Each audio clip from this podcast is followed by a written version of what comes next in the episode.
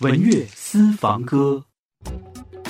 黄品源，台湾歌手，二十岁时与哥哥报名参加第一届青春之星校际音乐大赛，初试提升即获得第二名。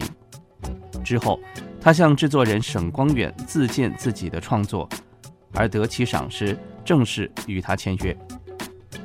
在台湾，他的专辑总销量超越一百万张以上，但其出专辑的频率颇低。二零零二年四月，黄品源主持综艺节目《综艺大哥大》，打开了自己在主持方面的另一片天。二零零九年，与陈升及张宇组成三小男人世界巡回演唱。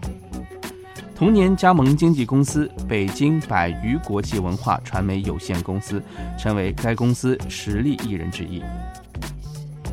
一九九零年男配角新生专辑，个人包办了专辑中所有的词曲及大部分的编曲、乐器弹奏。